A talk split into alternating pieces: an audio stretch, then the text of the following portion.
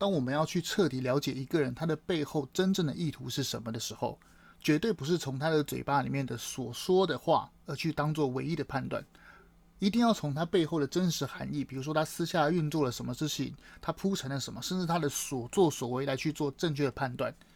甚至是辅以啊，就是他这个人这么做会得到怎么样的利益？因为人都是利己主义的嘛，他这么做一定是有利益去驱使。现在我们就用这个方式来好好探讨国内外发生的一些国际大事。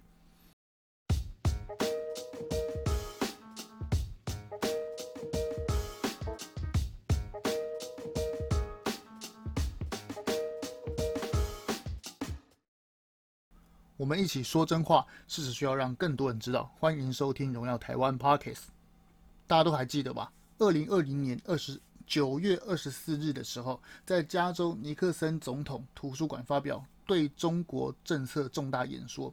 这场演说呢，是美国政府啊最高层的外交层级的最高层的官员，美国国务卿蓬佩奥。的第四场，也是最完整的一场美国对中国政策的演说。这场演说啊，被称为中国的哈美国对中国的新铁幕演说。这个演说内容啊，以中国共产党与自由世界的未来为题，选在尼克森总统图书馆啊，真的是别具意义。因为尼克森啊，于一九七二年与中国签订两国之间的第一个联合公报，就是所谓的《上海公报》，企图改变啊美中双方长期的对立关系。时隔四十八年，美国啊对此的政策今非昔比，发生了强烈的反转，变成如今蓬佩奥怎么样选在这个当初由美国转向亲中的这个过程，转向亲台的这个过程。从对抗，从啊、原本要亲呃邀请中国来一起改变，到现在怎么样，要实行全面的对抗。蓬佩奥当时指出啊，美国与中国的接触模式啊宣告失败，他呼吁美国终止与中国的盲目接触。他接着说，今天我们必须要承认一个严酷的事实，就是这个事实啊将在未来的几十年指导我们与中国盲目的接触的旧模式。已经失败，我们不能这样继续做，我们绝对不能够重蹈覆辙。大家都应该知道尼克森是怎么样的人吧？他作为美国的第一个哈历届总统，第一个涉嫌哦窃听别人，而因为这个丑闻就是水门事件嘛，因为水门事件这个窃听对手的事件啊，他自己要请辞下台，作为美国历史上第一个请辞下台的总统。他其实啊，外交跟内政啊，就是就外交而言啊，他最大最重大的转变就是，他是第一个好派他的这个哦国务卿，他的特使季辛吉跑去跟中国接触的这个美国总统。也就是说，从他把美国的格局从哦全面对抗中国，到开始对中国正常接触，他是他是实行这个美国外交政策转弯的这个尼克森总统。那蓬佩奥当时啊，当年在这个啊尼克森总统图书馆揭幕仪式上面宣告啊，美国要正式转向从跟啊中国接触合作的关系变成全面对抗的关系，这真的是别具意义啊！这当然不是蓬佩奥去啊歌颂说哦，尼克森你的外交、你的内政、你的各方面都做得很棒，也更不可能说是蓬佩奥去耳乐说哦，尼克森你窃听对手这件事情真的是好棒啊！当然不是。蓬佩奥只是单纯的怎样，在这个啊，借由这个图书馆开幕的时候，这个重大宣布啊，告诉哈全世界，美国政策之所以转向的前因后果，而且对未未来有怎么样的展望。那我们把这个例子推推算到我们的国内，前几天啊，也是我们的蒋经国啊图书馆的开幕典礼，我们的蔡英文总统啊也是受受邀出席啊。他的一席谈话，真是震惊了所有人。到现在，到至今，到现在为止，都是余波荡漾。我们来好好分析一下这个七海文化园区啊，即蒋经国总统图书馆啊，开幕典礼的时候，蔡英文总统致辞的时候，他说：“他说每一位总统的历史定位都应该由人民决定。其中，其中，其中，蔡英文说，蒋经国主政时啊，面临的。”外交两岸的挑战呢，依然是现在面临的各种变局的重要参考。当时啊，蒋经国面对两岸的紧张局势，曾说中华民国能够生存，是因为中华民国政府在世界上坚决反共。再说一次哦，国民党，蒋经国曾说啊，中华民国能生存，是因为中华民国政府在世界上坚决反共，不与任何共产党妥协，当做这个不与共产党妥协的这个精神堡垒。大家念过历史课本就应该印象很深刻吧？当时的蒋经国说过什么？三不政策嘛，不接触、不谈判、不妥协。到后来才怎样？勉强的开放，通商、通邮、通航。这是怎样？这是蒋经国的主要政策。很多人说：“哎呦，那不然时至今日嘛，我们也不可能对跟中国不接触啊什么的。”对对，没错，时至今日当然不可能不跟中国接触嘛，因为它是怎么样？它是我们邻近国家的怎样非常大的一个啊经济体，好，第二名还是第三名的经济体吧？好，它因为它太有碰风了，所以我觉得它应该摆在第三大的经济体会比较好。当然，第一大是美国嘛，第二大是日本。好，继续哦。Anyway。我们当然不可能永远不跟中国接触，但是我们接触的时候要怎么样？要坚定反共立场吧。今天我们遇到的国际局势是怎么样？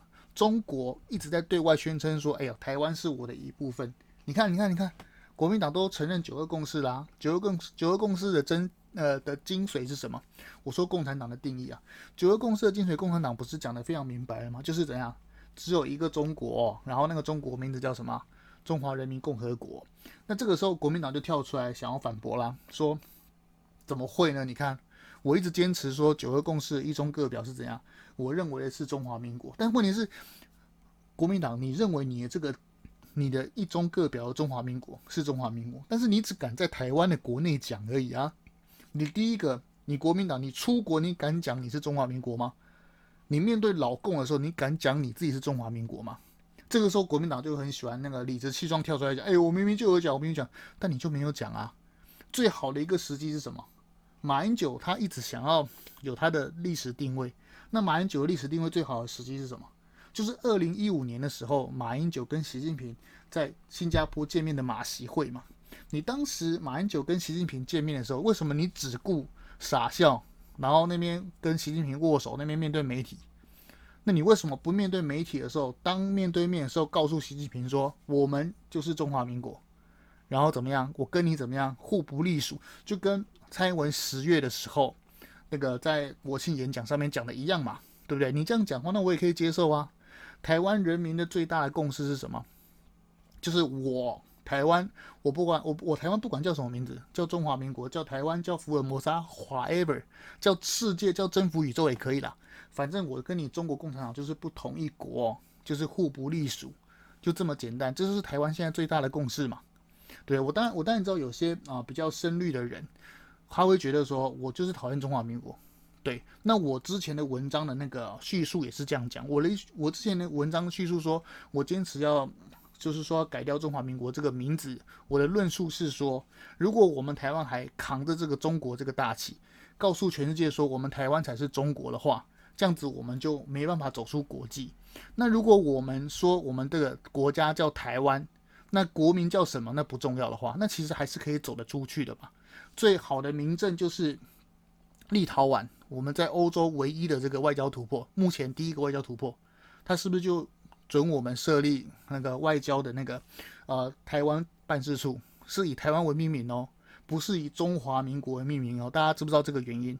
是因为全世界没有人承认你中华民国，台湾就是台湾，而且我们台湾加入 WTO 的时候，我们就是以什么台澎金马关税特别区域而加入的，所以我们在国际上的名字一直都是台湾。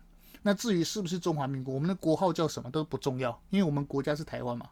那如今现在台湾里面的最大公司就是这个，因为。我我们还是要摊开现实，因为台湾的内部说穿了还是有五百五十二万的韩粉嘛。好好不韩粉也有一些蓝或是浅蓝，反正光谱就是这样。那这些人该怎么办？对我们自己去竞争的时候，我们很讨厌这些人。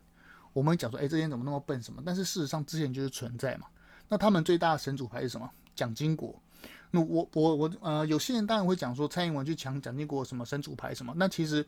他的最高战略其实蔡说穿了，蔡英文去抢蒋经国这个神主牌也没用嘛，因为他不用选举了嘛，不用选举最大，那他为什么一定要这样讲？他就是最主要是要站在总统的高度，团结台湾最大的共识嘛，不是这样子吗？中国共产党他最喜欢怎么样？他最好最好的的这策略是什么？让你台湾自己人互相内斗去内耗嘛，内耗之后他怎样可以渔翁得利嘛？共产党说过一句话，叫做什么？叫做坚实的堡垒，堡垒啊，要从内部攻破。所以怎么样，让你们蓝绿怎么样互相消耗，是他最好的战略。如今蔡英文站在总统的高度，愿意告诉大家说，哎，那没关系，我推崇啊蒋经国的坚决反共的这个立场，我相当推崇。那这个也不是坏事啊，对他。很多人过度解读说，哎，那你蔡英文你这样子去挺蒋经国，是不是偶尔蒋经国是不是觉得说，哎，你是不是那个？那我们现在在推转型正义，是不是白推了？你是不是赞同一个呃杀人犯、杀杀人魔、独裁者？没有，就如同蓬佩奥当初去啊去尼克森总统图书馆的那个开幕仪式的时候讲，他也不是去推崇尼克森，就是要哦鼓励，哎呀，那我去鼓励说哦尼克森去监听对手，不是这样子的，而是说一码归一码。蒋经国他的内政外交或许有他的不好的地方，比如说陈文成命案、美丽岛大审、林义雄家族的灭门血案等等，就是他当然有他的过失的地方，还有他什么江南案，江南案到底有多夸张？他竟然派那个竹叉帮派一个竹叉帮的人跑到美国去，怎样去谋杀一个叫做江南的人，就是江南案嘛。所以造成美国很不爽，他说：“哦，哇，是是是，你你蒋经国竟然敢派人到我美国的，好、哦，到我的领土上，到我的地盘上，竟然进行谋杀某个人，你未免也太大胆了吧？”对于此事件啊，美国非常震怒啊，企图要怎样，要去制裁蒋经国，这件事情真的是余波荡漾啊。那有机会再跟各位详细说这件事。反正哦，我们继续讲，政治人物，政治人物当然都有功有过，但是面对台湾民主与人权的伤害。蒋经国啊，面对台湾民主的人权伤害，当然是当然是不能忘，还要继续追究。但是蔡英文只是在对蒋蒋经国在反共保台上面的肯定，并非帮蒋洗白他所有的东西。就如同庞佩奥，他去尼克森总统的图书馆纪念图书馆开幕的时候，他上去是怎样去借由去告诉全世界说，哎，当年尼克森怎么样去亲亲中共，去开启对中共正常贸正常外交手段的这个。方向是错误的。我在尼克森啊这个图书馆揭幕仪式的时候，我要宣布说，我们美国怎么样，要从跟中国合作转向全面竞争，甚至是对抗，这是这个意思，并不是说那个旁边并不是说我去参加尼克森的图书馆开幕仪式去推崇啊，监听对手是好的，不是这样。好，再来就是蔡英文当时的勇气啊，以及自信的表现。当天这个场子，其实台上台下。通通都是啊，玛丽 玛丽莲梦露啊，这个都在网络上看到这个新词，真的是很好笑。马就是马英九嘛，丽就是朱立伦嘛，莲是谁？但就是那个连爷，连战连爷爷嘛，是不是？是不是很好笑？梦露就是梦中国大陆嘛，对，这些国民党和外省人，他们是不是都一直张口闭口一直讲大陆？真是不要再讲大陆了，人家有国名，好不好？人家叫做中华人民共和国，里面哪有大陆？哪有什么大陆？是。是那个拍电影那个王大陆吗？不是吧，对不对？人家有名字，你要跟人家正常的交往，你好歹去尊重一下别人的名字是什么嘛？那你言必称大陆，意思是什么？意思就是老蒋时期的思维嘛，就是说什么？就是说我们台湾是自由地区，你是大陆沦陷区，是这样子的概念啊。所以国民党一直嘴巴讲大陆大陆，你的意这些国民党意思是说大陆也是你的领土嘛？就不要再自欺欺人了，台湾就台湾。大陆，中国大陆就中国，已经不一样了，好吗？蔡英文在哦台上台下充满玛丽莲梦露的这个地方啊，让国民党一团乱啊。这些国民党很担心啊，哦，蔡英文这样一讲完哦，去俄勒好蒋经国的抗中保台之后，会担心蔡英文在接受中华民国这个国民党的第一神主牌啊，都被民进党收编。现在啊，连蒋经国这个第二神主牌也被抢去啊。难怪那个啊，那个 TV 八 S 的那个李彦秋啊，也就赶快发文提醒啊，如果连金国哈，连蒋经国都变成了民进党的资产的话，那国民党还有什么？此举啊，真的是正中蓝营的痛处啊。当然，当然，当然，段宜康说什么莫名其妙、无言以对嘛。那那个苏贞昌也跳出来讲说什么？讲说身为独裁者跟残害台湾民族这件事情啊，不可忘，当然不能忘啊。你看，之前不是有个电影？叫做什么？叫做也是类似斯德哥尔摩电影嘛。剧中是怎样？剧中是叙述说一个男的怎样去绑了一个少女，那这个哦绑了一个女孩，然后把这个因为美国有那个地下室，美国的房子都有地下室，他把这个小女孩绑在地下室之后，然后怎么样持续的喂她哦陪她玩或者什么，但是她就是被拘禁在这个这个小房子里面小空间里面，直到她怎样变成是从小女孩渐渐变成少女。渐渐变成怎样？渐渐变成女人，他就怎么样？跟这个结婚生子，跟他让他生小孩，然后还照顾他，然后这个女生怀孕的时候才怎样？帮他啊、买婴儿用品，还帮他照顾 baby。结果最后最后最后这个故事这个电影的最后，竟然放了这个女的，然后这个女的还非常的感谢这个男的。你看这个是不是斯德哥尔摩症候群？这个就这个像不像当时？台湾还去缅怀蒋经国，说：“哎呀，蒋经国竟然开启让台湾有民主，是民主的先驱。这这件事情是不对的。为什么？因为蒋氏父子那个白色恐怖、那个政治破坏、政治独裁的台湾这么久，结果他晚年因为老了，因为躺在病床上管不动了，所以就放任民进党在圆山饭店成立，所以就怎么样？所以就开放党禁报禁。”你绑了你，残害了台湾大半辈子，因为他最后做了一件好事，所以台湾歌功颂了他。那台湾是不是有斯德哥尔摩症候群啊？拜托，真的是真的不需要这样。为什么一定要好人他做了一件事情就要被骂骂到骂到不要不要的？那坏人做了一百件坏事情，做了然后偶尔做了一件好事，就要被俄勒歌功颂德成这样，真的是大可不必。基本上啦，国民党口口声声说要尊敬蒋经国，但只沦为一句口号嘛。因为完全失去蒋经国的核心价值，反而是蔡英文落实讲的那个三个政策嘛，叫做反共保台，而且要怎么样？而且要落实中华民国，还要怎么样？还要亲美嘛，对不对？那大家都有读过历史课本嘛？蒋经国说的是什么？三不政策嘛，这样不接触、不谈判跟不妥协。那请问国民党有记得吗？好。那那可以可以接触吧？那那因为时空环境不一样，那可以接触。那那你还反共吗？对不对？那国民党讲的那个那些话都是，就如同我开头那个讲的那个那个那个那个理论嘛，就是看一个人的所作所为，要看他做了什么，而不是说了什么嘛。国民党就是一直不停的讲说，哎，没有啊，我没有亲共。但问题是你的所作所为就是一直不停的亲共嘛。像上前几个月才发才发生那个呃十二月十八号那个公投。对你，你为什么要出来反美猪呢？而且第一个早就不是食安问题啦。那你反美，那国民党反美猪的意思是什么？对，那那你又一直讲说，哎，没有没有，我们是什么为了什么食安，不是为了反美，那你就是为了反美嘛，对不对？食安你让美猪的公投过了之后，那你不是硬生生的把台湾跟美国之间的那些那个自由贸易的这个公平的自由贸易把它斩断了吗？那这样高兴的是谁？共产党嘛，对不对？共产党就是。共产党巴不得就是你台湾跟美国越走越远越好，这样子你台湾就孤立了嘛？就跟现在现在年底啊，立法院不是要审预算，审明年的预算。我们台湾不是有一个三千亿的这个海空军的这个联合联合计划？那请问又是谁在扛我们台湾的预算？为什么要这样子？国民党口口声声的说我没有反美，我也没有亲共，但是问题是你所作所为就是这样子嘛？那今天不是我一个人在批评啊。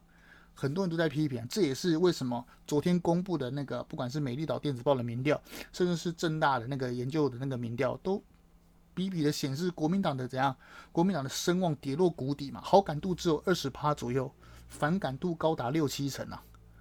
对国民党，这是你的所作所为，怎么能怎么会怪别人？像林之妙、卢秀燕跟那个云林张家，这三个都是你自己的国民党的县市长在那边怎样，能捞就捞嘛，对不对？套一句韩国语说的话，吃香喝辣，是不是他讲的话？是不是？你你你告诉我说你要种农作物，所以要挖空山。那如果你把山挖了密密茂茂，结果我怎么没没看到半棵农作物？你说那个宜兰那个地方，你说那个什么什么土地地号要变更，因为要怎样？因为要顾及乡民，要盖什么哦？市政的东市政中心的土地，结果你一直要把它善意变那个迅速的变更，变更的过程中还一直不停的传出说你县长的那些亲戚还涉嫌在旁边有买土地，就跟严家一样嘛？为什么那个台中的蓝线的捷运要为了你严家转弯，甚至为了要弯到你严家的土地，不惜啊绕过沙鹿车站，对不对？那个沙跟沙鹿车站共构。对不对？捷运跟车站共构，那不是很方便吗？对不对？那个那第一站也是那个起点站，竟然避开三井 Outlet，这到底在干嘛？对不对？你然后国民党的那个 那个什么发言人还出来讲说，哎，这是民进党发动的检调，这是舆论都是民进党，民进党收买这个媒体，拜托，你没你没有做这样的事情，别人能攻击你吗？别人能嘴你吗？对不对？你你没有去占有国有地，那那别人还有什么能说？是，你又不是民进党那个强迫你啊，拿着你的手去挖空那个山，去把山挖的密密茂茂，又不是民进党逼着你啊，把蓝线接到严家的土地，都你自己你自己做的事情，然后你要怪别人说什么舆论骂你，这到底是什么跟什么？国民党什么时候才可以？才可以从仇恨里面走出来啊！我知道台湾还是有相当的一批人在仇绿啊，讨厌民进党。但是讨厌民进党有什么用呢？因为你这样不可能执政啊！因为明眼人都知道你们这些人就是怎样靠荷尔蒙在投票嘛，靠你的靠气氛在投票。那这样到底有什么用呢？根本不会促进台湾的团结嘛。那台湾现在当前的目的是那个最主要的目标是什么？让台湾我们这个自己的国家能够生存下去吧。那生存下去有一个主要条件是什么？让我们自己不要内乱嘛。相其实还是有相当大的一批台湾人是非常理性的。当然那些比较呃极独啊，或是极统那种有点比较就是光谱的那个边缘那些比较激进派，那我们不讨论。但是我想说的是，就是为嗯、肯定蒋经国这个抗中保台的这个路线，绝对是最大的外交正确的方向去做。而事实上，台湾也往这个方向去走嘛，对不对？当时的蒋经呃，当时的蒋家说什么“中华民国在台湾”嘛，对不对？然后到李登辉的“中华民国是台湾”嘛，到现在蔡英文叫做什么“中华民国台湾”嘛，是不是越来越往前进了？台湾为什么外交都一个一个就很难有外交国，或者是说被一些世界上的主要国家就是断交？最主要的方式就是。因为台湾的这个国民党当初还在坚持自己是唯一合法的、唯一合法的中国代表政府嘛，这当然没有人承认你嘛，不是吗？那现在呢？现在蔡英文怎么样去成功的说服世界说，哎，我们就是台湾，并且用台湾的名字走出去，那个立陶宛就是最好的明证啊。斯洛维尼亚听说是第二棒，欧洲的第二棒，要让台湾。跟台湾互设代表处，那是不是第二棒？那我们非洲的索马利兰是不是也跟我们一样成立啊、哦？台湾的外交处？那讲到那个立陶宛这件事情，就一定要讲到最近又有一个谣言呐、啊。这个谣言是说什么？这个谣言是说立陶宛曾经啊，立陶宛里面的官员曾经建议说要把台湾代表处的这个名字啊改掉，为了要啊怎样缓和一下立陶宛跟中国的紧张关系，他想要改成什么样的名字呢？就是改成。台湾人民代表处，可为为什么你加了两个人民，人家就会买单吗？真的是很奇怪。我一开始看到这个新闻的时候，我就觉得，嗯，这到底是不是谣言呢？怪怪的。你看，果不其然，今天晚上立陶宛的外交部长就出来澄清了，马上出来辟谣说，没有没有没有，我们绝对没有这件事情。因为怎么样？因为在让台湾啊跟立陶宛。成立外交那个办事处的时候，就已经沙盘推演所有的情形了嘛。立陶宛又不是笨蛋，他当然知道未来有可能的发展走向，当然就铺陈好了嘛。对，如果你头已经决定要洗了，那你洗一半发现，哎呦，水好像有点烫，那怎么办？那大部分人都是怎么样？把水怎么样转的不要那么加点冷水进去，或是怎么样，或是把头移开休息一下，然后再进去继续洗嘛？怎么会是说啊？我发现。我洗头洗到一半，发现哎呀，水好烫，赶快拿起来，老子不玩了。你这样子，没有人有那么 low 好吗？当然，立陶宛也不会那么 low 啊，对不对？很简单的道理吧。所谓的蒋经国路线的核心思想啊，有三个。第一个是坚持中华民国的主权独立嘛，这个我没什么意见。再来就是啊、这个意见就是，如果中华这个中华民国是代表全中国的话，那这是错误的嘛。那如果中华民国已经变成中华民国在台湾，甚至是是台湾的话，这句话就没有冲突，因为怎么样？台湾是国家，名字叫什么其实都不重要，只要全世界认同我们台湾这个国家就好了。好，所以第一个没什么问题。第二个就是怎么样？提倡中华民国的正统与台湾认同是怎样？要互相接纳，这是不是说得很好？说的意思是什么？说的意思就是说中华民国这些啊蓝色老兵要与台湾的本土派要怎样互相接纳？这是不是还可以让台湾最大最大程度上实行内部的团结？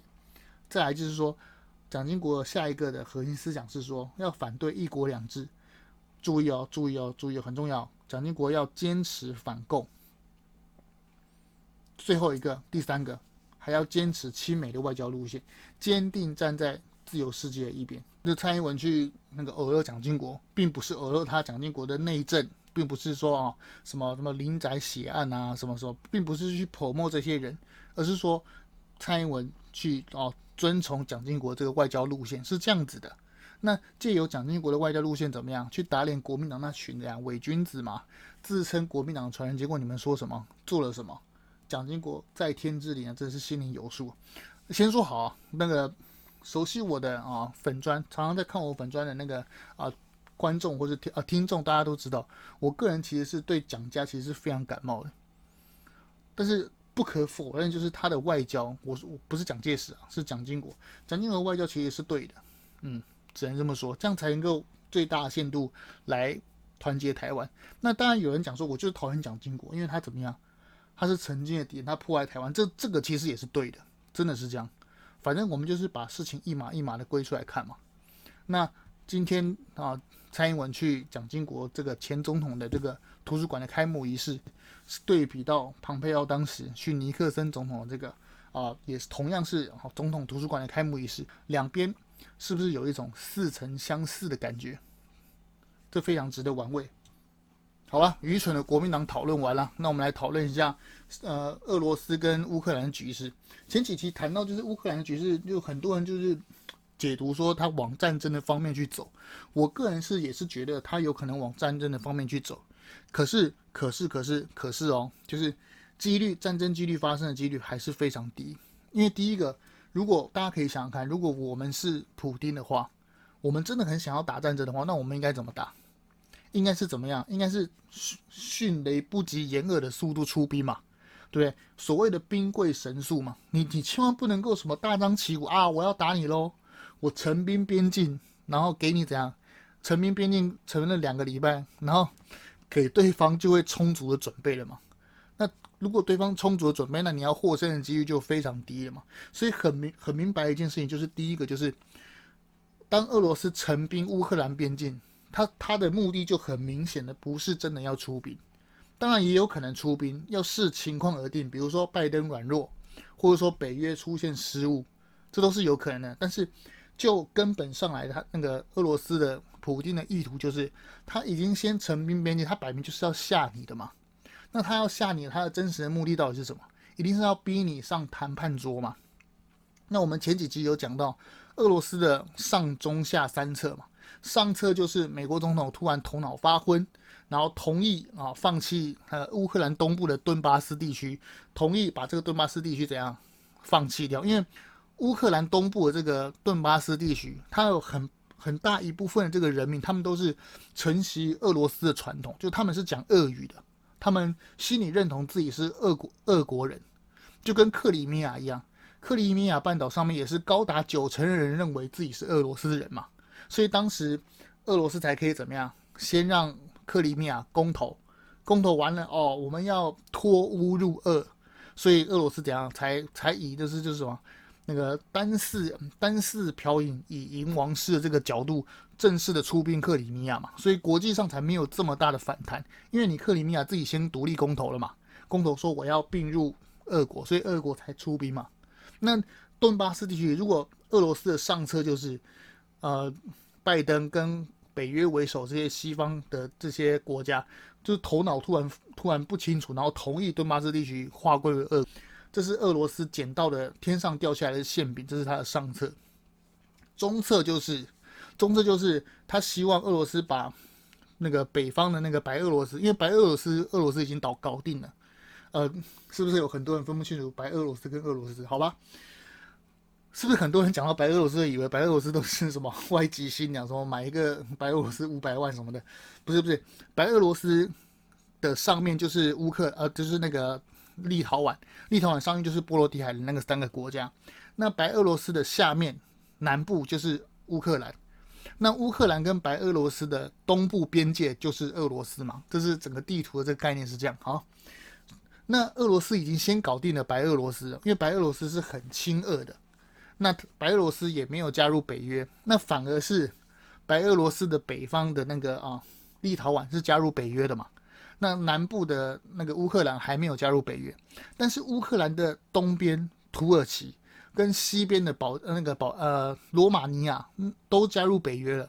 所以，就俄罗斯的观点来说，会会觉得说，你如果北约一直东扩的话，你会威胁到我的势力范围。所以，俄罗斯它的中策是说，我希望乌克兰保持中立，变成是你北约跟我俄罗斯的中间的缓冲地带。那那我也希望你俄罗斯啊，那个乌克兰不要那个北约的武器跟军事装备不要进入乌克兰，就会变成一种像缓冲区这种方式。这个是那个，然后。然后也要求北约就是允诺，就是不要派兵进乌克兰，就你的势力不要进乌克兰，这是俄罗斯的中策。那下策是什么？就是你给我退回去，然后乌克兰往北约的方式进程，就是原来的维持现状，这就是普丁的下策。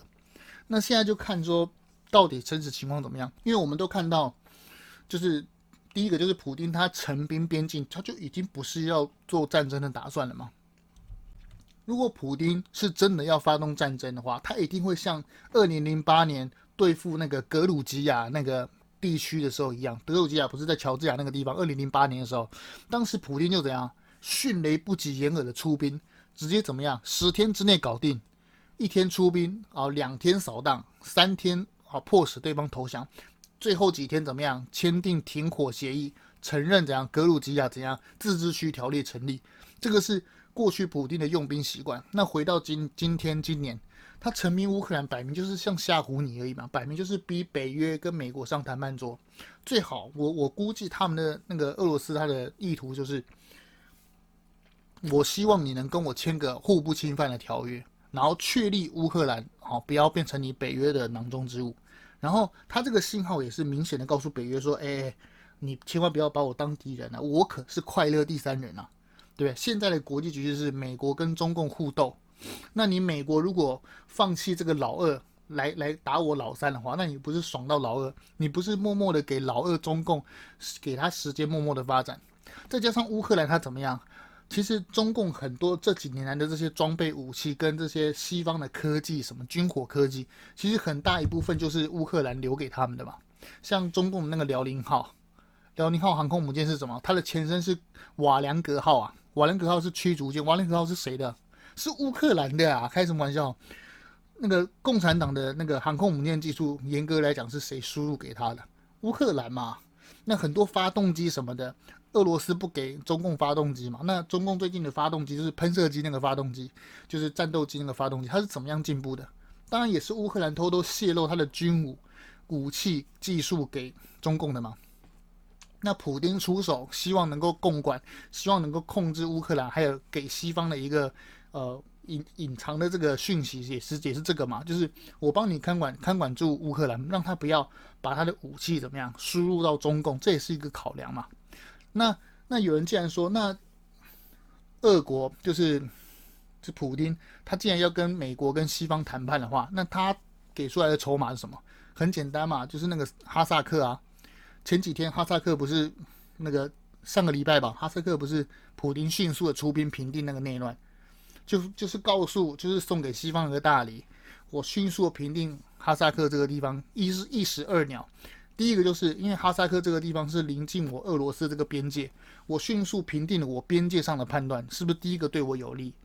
第二个有利的地方是中共的一带一路的路上一带一路的起点就是哈萨克嘛。那中共在哈萨克推动一带一路，在吉尔吉斯这个地方推动一带一路，不爽的是谁？当然是俄罗斯嘛！开什么玩笑？你既然动到我家的后花园来，你是什么意思？再加上，所以普丁这次。迅速出兵，那个那个哈萨克，你看人家普丁要打，就是早上我的特种部队就马上到了，两天就扫荡了。我真我真的要打的话，就会像我当年打格鲁吉亚，前几个礼拜打哈萨克一样这么迅速。所以俄罗斯陈兵乌克兰边境，他就摆明就不是要打，然后怎样？那投名状，哎，西方你看哦，我帮你摧毁了中共的陆上一带一路。就是我送给你的大礼嘛，这也是难怪当时的那个哦，前上个礼拜吧，不是德国的一个什么海军海军的部长还是海军的将军，他跑去接受俄罗嗯印度的那个印度一个媒体的时候，他说溜了嘴嘛。他说什么？他说北约就是那个德国那个海军的那个部长，他竟然说什么？他说那个西方的北约跟美国应该要去尊尊重一下普丁他的他的他的意愿嘛？他是不是说溜嘴？因为明眼人都看得到这个国际局势嘛，明眼人就是知道，就是西方的高层是怎么玩的嘛，所以前几天的拜登才会不小心失言说，哦，我觉得小规模入侵那也还好啦。这只有很多人说拜登是老年痴呆还是说溜嘴，但不是，他其实就是内部有有有经沙盘推演过了，哦，他可能俄罗斯会用小规模好来不迫使那个北约来谈判，所以。那个可能是拜登 老年痴呆不小心讲出来吧，反正华莱本，反正很多原因，所以真实的事实是这样。那很很奇怪，就是苏联一直呃俄罗斯一直没有要打，但是西方为首，不管是法国还是德国这些防长，或者是是啊、法国总统马克宏，一直都出来升高这个态势。美国甚至还怎样撤侨，就跟就跟现在美国从呃中国撤侨一样。呃，先要讲一下，美国从中国撤侨是因为什么？是因为中国的疫情非常严重。虽然中国的官方怎么样，中共怎样嘴硬说说啊，我们每天才六个确诊，三个确诊，靠你，你每天三个三个确诊，六个确诊，那你封什么屁城啊？那你全市几千个市民拉去做核酸检测干什么啊？劳民伤财啊？干什么嘛？对不对？所以一定是你中共的疫情非常严重。严重到怎样？家家户户都禁止出门，严重到你每一个家里的那个门外面都用铁焊起来，不准你出门。严重到美国怎么样？直接升美国他的国务院直接从那个外交警，他们都有国务院都会有每个国家的外交警示嘛。比如说哦，三级是希望大家不要去，四级是非常危险，有战争边缘，它的这个等级嘛。那美国是怎样？直接把你中共的那个什么外交事情升高。然后直接撤侨，所以美国掌握的消息是什么？你中共的疫情超级可怕，所以美国才要撤撤他的使馆人员。那如同如同这个乌克兰的局势也是一样。那美国大动作撤侨，这到底是干嘛？这是挖洞给那个俄罗斯跳吗？很明显就是这样。人家俄罗斯摆明没有要打，结果你怎样假戏真做干什么？就是反正国际局势就是这样，互相挖洞。那我们要怎么样洞察他们背后的意图？就是看他们到底做了什么，然后对照过去发生了什么事情嘛，然后就可以精确判断这个人到底要什么。而且万变不离其宗啊，就是我们读历史跟读新闻，就一定要读透背后的人心，我们才可以知道这个人到底在玩什么把戏嘛。今天好像呃讲了，好像不知不觉讲了很久。那反正国际局势就大概是这样，就是俄罗斯俄罗斯不会打，我绝对不会打，几率很低啦，低到就是。啊，真的是非常低啊！然后很多人说什么？那中共会不会趁机那么出兵？不会。俄罗斯如果真的打乌克兰，那不就是让从快乐第三人变成变成呃美国跟北约对付的头号对象？那那个还有哪有这么蠢？